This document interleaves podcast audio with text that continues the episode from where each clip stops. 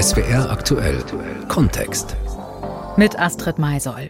Sei dein bestes Ich, lerne neue Sprachen, werde fitter, esse gesünder, sei erfolgreich im Job.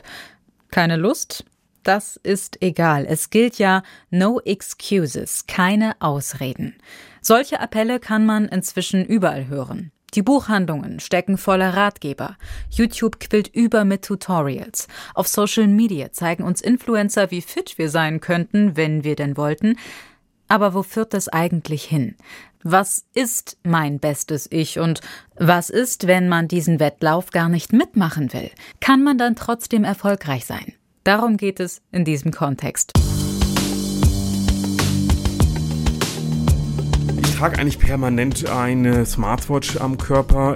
Am Computer zum Beispiel hatte ich schon Software installiert, die automatisch alle Tastenanschläge protokolliert. Das Ziel ist, meine Gesundheit und mein Wohlbefinden und auch meine Leistungsfähigkeit zu optimieren. Das kann für die einen ein großer Motivator sein, immer weiterzumachen, weiter an der eigenen Optimierbarkeit zu arbeiten. Für die anderen kann das aber auch sehr frustrierend sein, wenn man eben das Gefühl hat, man rennt immer nur im Hamsterrad und erreicht nie einen festen Punkt. Und so tickt der Körper nicht. Er braucht bestimmte Zeiten der Regeneration, der Pause. Und die Strategie, die die beste Effekte hat, ist Mindfulness. Auf Deutsch nennt man das auch Achtsamkeit. Wir können nicht denken und spüren gleichzeitig.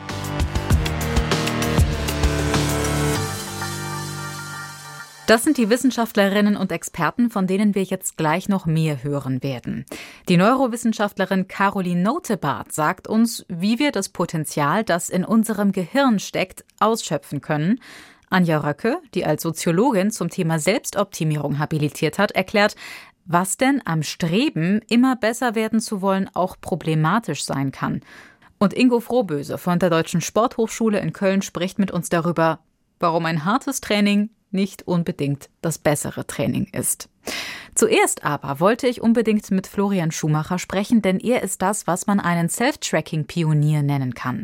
Das heißt, er hat in den letzten zehn Jahren fast alles, was man an sich messen, vergleichen und protokollieren kann, auch protokolliert und getan. Er hat sein Leben in Zahlen vor sich. Ich wollte, dass er mir das mal etwas genauer erklärt. Herr Schumacher, was tracken Sie denn eigentlich alles? Ich trage eigentlich permanent eine Smartwatch am Körper. Ähm, Im Moment ist es so, dass ich jeden Tag beinahe äh, den Hersteller wechsle, weil ich versuche, alle kennenzulernen. Aber ähm, mit diesen Geräten da habe ich natürlich Informationen über die Anzahl der Schritte, Zahlen darüber, wie viel Kalorien ich durch Sport verbrauche, Schlaf ist das Thema, das für mich eigentlich am spannendsten ist, weil ich gerade im Bereich Bewegung und Sport, da habe ich schon äh, langjährig so robuste Gewohnheiten, mit denen ich durchaus einverstanden bin. Ich habe in der Wohnung überall Sensoren, die die Luftfeuchtigkeit und die Temperatur messen und ähm, teilweise wird auch die Temperatur automatisch reguliert, so im Schlafzimmer zum Beispiel, dass das dann eben optimale Bedingungen sind. Äh, wenn die Luftfeuchtigkeit nicht stimmt im Winter, dann äh, kümmere ich mich darum und, und äh, befeuchte entsprechend nach.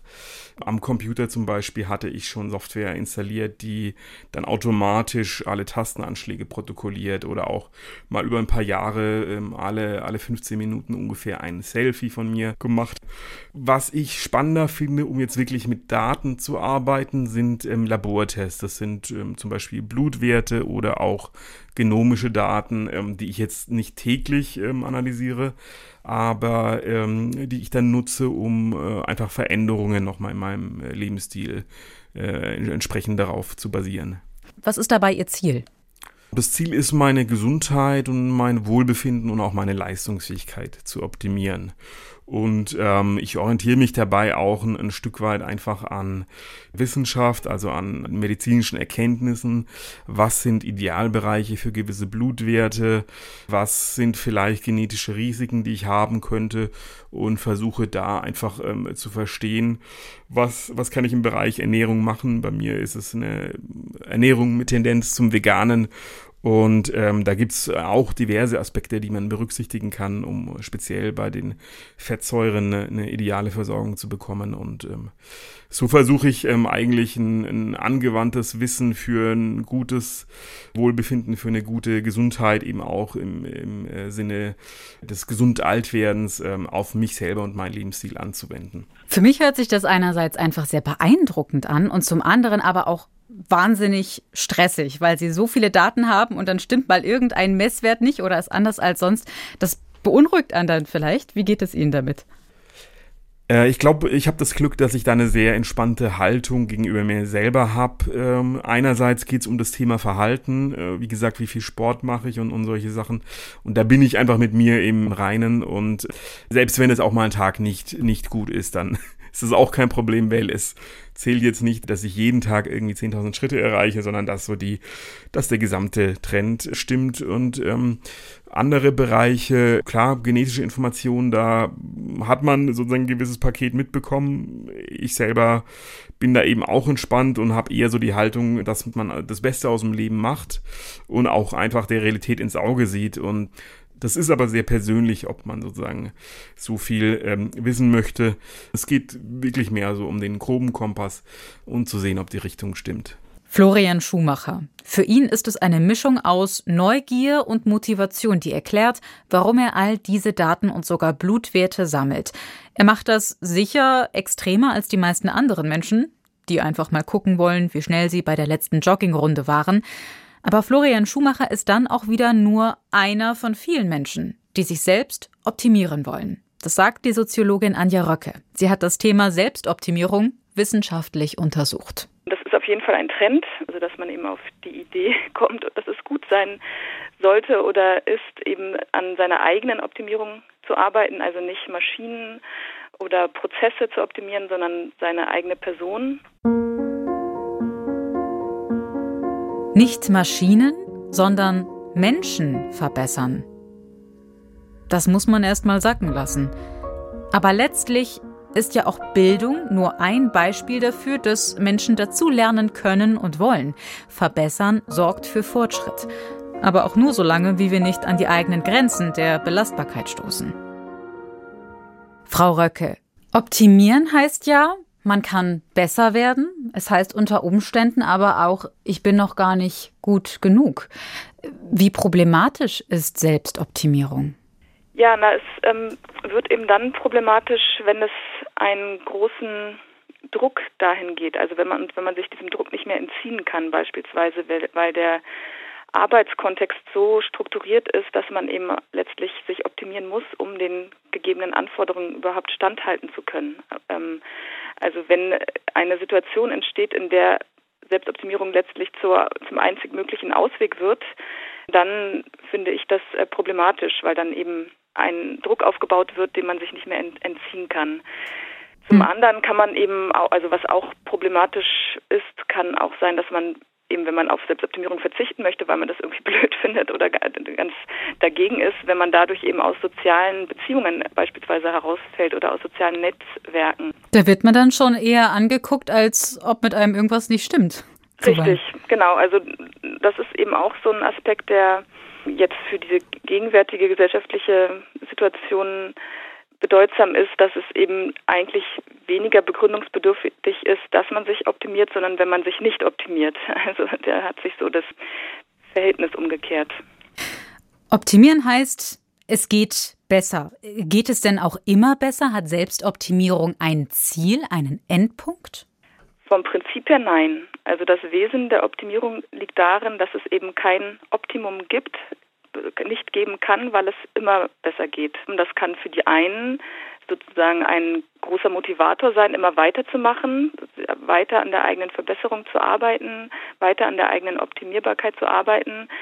Für die anderen kann das aber auch sehr frustrierend sein, wenn man eben das Gefühl hat, okay, ähm, man rennt immer nur im Hamsterrad und erreicht nie einen festen Punkt und ähm, nichts ist gut genug. Das kann sich entsprechend auch negativ auswirken und zu negativen, etwa psychischen Konsequenzen führen. Burnout kann letzten Endes so eine Konsequenz sein. Oder auch körperliche Erschöpfung. Auf beides, körperliche und psychische Folgen der Selbstoptimierung, gucken wir jetzt noch.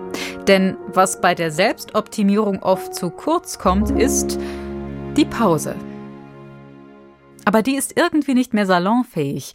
Darüber habe ich mit Ingo Frohböse gesprochen von der Deutschen Sporthochschule in Köln. Der Vorteil am Tracken ist ja, dass man die Fortschritte und die Ergebnisse scheinbar direkt ablesen kann. Oft kommt er von außen hineingetragen vom gesellschaftlichen Druck über Social Media, vielleicht auch von Fitnesstrainern. Dieser Appell, no excuses, keine Ausreden. Es wird angetreten zum Training. Was halten Sie davon? Gar nichts und ich, be bewusst nicht, weil es ja immer so eine Challenge des Lebens, so habe ich fast den Eindruck, es geht ja immer besser, höher, schneller und weiter. Und so tickt der Körper nicht. Er braucht bestimmte Zeiten der Regeneration, der Pause. Um mal ein Beispiel zu sagen. Wenn ich ein Muskeltraining gemacht habe, dann braucht der Körper circa 72 bis 84 Stunden, um dieses Muskeltraining zu bearbeiten. Wenn ich am nächsten Tag schon wieder ein Muskeltraining betreibe und nicht meine Körpersignale beachte, habe ich ein echtes Problem, weil das körperliche Training dann entweder verpufft oder ganz im Gegenteil sogar in meinem Körper nicht nur Gutes anrichtet. Also ich habe so ein bisschen immer im Augenblick die große Sorge, dass alles zu einem Wettbewerb, zu einem Wettkampf gemacht wird. Und so ticken wir nicht. Und vor allen Dingen ist der Körper auch nicht immer wettkampfbereit. Wir müssen Tagesform, wir müssen auch Lust und Unlust einfach berücksichtigen, Motivation und Nichtmotivation. Das zahlt alles auch auf Leistung ein und dementsprechend uns dann immer zu zwingen, obgleich wir vielleicht an diesem Tag kein optimales Wohlbefinden haben, kann immer auch zu einer Überlastung, Überforderung führen. Das bedeutet also, die Verantwortung abzugeben an ein Medium, das glaube ich, was uns digital am Abend eine Medaille verleiht, weil wir vielleicht eine gewisse Leistung erbracht haben, die die Maschine meint, dass sie gut wäre, das glaube ich verliert so ein bisschen den Bezug zum eigenen Organismus, zur eigenen Leiblichkeit. Das heißt, man sollte tatsächlich auch einfach mal auf sich hören. Und wenn man sich gerade nicht fit fühlt heute, dann das Training auch einfach mal sein lassen. Ja, also ganz einfach vielleicht auch mal ein kleiner Tipp, ist hängt zwar auch ein bisschen mit Messen zusammen, aber ist sehr einfach. Wenn man morgens sich unwohl fühlt, dann misst man mal seine Ruheherzfrequenz. Das kann man ganz einfach machen, an der besten Parameter, die es überhaupt gibt. Ähm, dann misst man sie und wenn man dann weiß, die ist über die Normalität etwa zwei bis vier Schläge erhöht oder sogar sechs Schläge erhöht, dann bleibt man am besten liegen. Also entweder ist ein Infekt im Anmarsch, ich bin nicht wieder ausgeruht, ich bin nicht regeneriert und so, wenn man das lernt und bestimmte Körpersignale gut interpretieren kann, dann muss man sie gar nicht messen, dann spürt man sie oder man greift eben auf diesen Parameter zurück. Der reicht aus, um sich bewerten zu können. Die Pause ist wichtig für den Erfolg und damit auch für die Leistungsfähigkeit. Nur lässt sich das Wort Pause nicht so gut in Ratgebern verkaufen. Da liest man inzwischen schon häufiger sowas wie Achtsamkeit oder Mindfulness. So nennt es die Neurowissenschaftlerin Caroline Notebart. Sie hat erforscht, wie wir die beste Version unserer selbst sein können und das Potenzial aus uns herausholen. Das eigene Potenzial, das kann Laufen sein, das kann Wissen sein, das kann Expertise sein, Talente. Und es ist ja so, dass wir häufig in Situationen keinen richtigen Zugriff haben auf unser Potenzial, weil wir von internen Störungen blockiert werden. Sprich, negative Gedanken, Nervosität, Angst. Und das ist der Punkt, an dem Achtsamkeit hilft. Einfach mal innehalten. Nicht denken, sondern spüren. Da bringen wir ganz bewusst unsere Aufmerksamkeit oder das Bewusstsein zu unserer Sinneswahrnehmung. Hier und jetzt, was wir spüren, was wir sehen, was wir hören, ohne das zu beurteilen, ohne zu interpretieren. Und wenn wir das tun, dann aktivieren wir in unserem Gehirn ein bestimmtes Netzwerk und dieses Netzwerk heißt das Direct Experience Netzwerk. Das kann man auch sichtbar machen in einem MRT-Scanner zum Beispiel. Achtsamkeit sieht man dem Gehirn also förmlich an. Das ist nicht nur irgendein Wellness-Trend. Die Idee dahinter, wir können nicht denken und spüren gleichzeitig. Das ist im Prinzip der Kern der Geschichte. Und was zu unserem Stress führt schließlich, sind unsere eigenen Gedanken, unsere eigene Interpretation. Und es sind genau diese Gedanken, die wir mit Mindfulness reduzieren können oder sogar ausschalten können. Und dann kommt es natürlich darauf an, Achtsamkeit auch regelmäßig zu üben.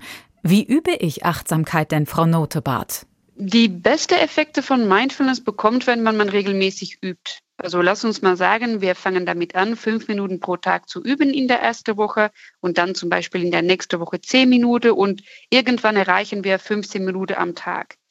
dann passieren eigentlich die schönsten Effekte in unserem Alltag, nämlich die Amygdala, die werden sich generell beruhigen.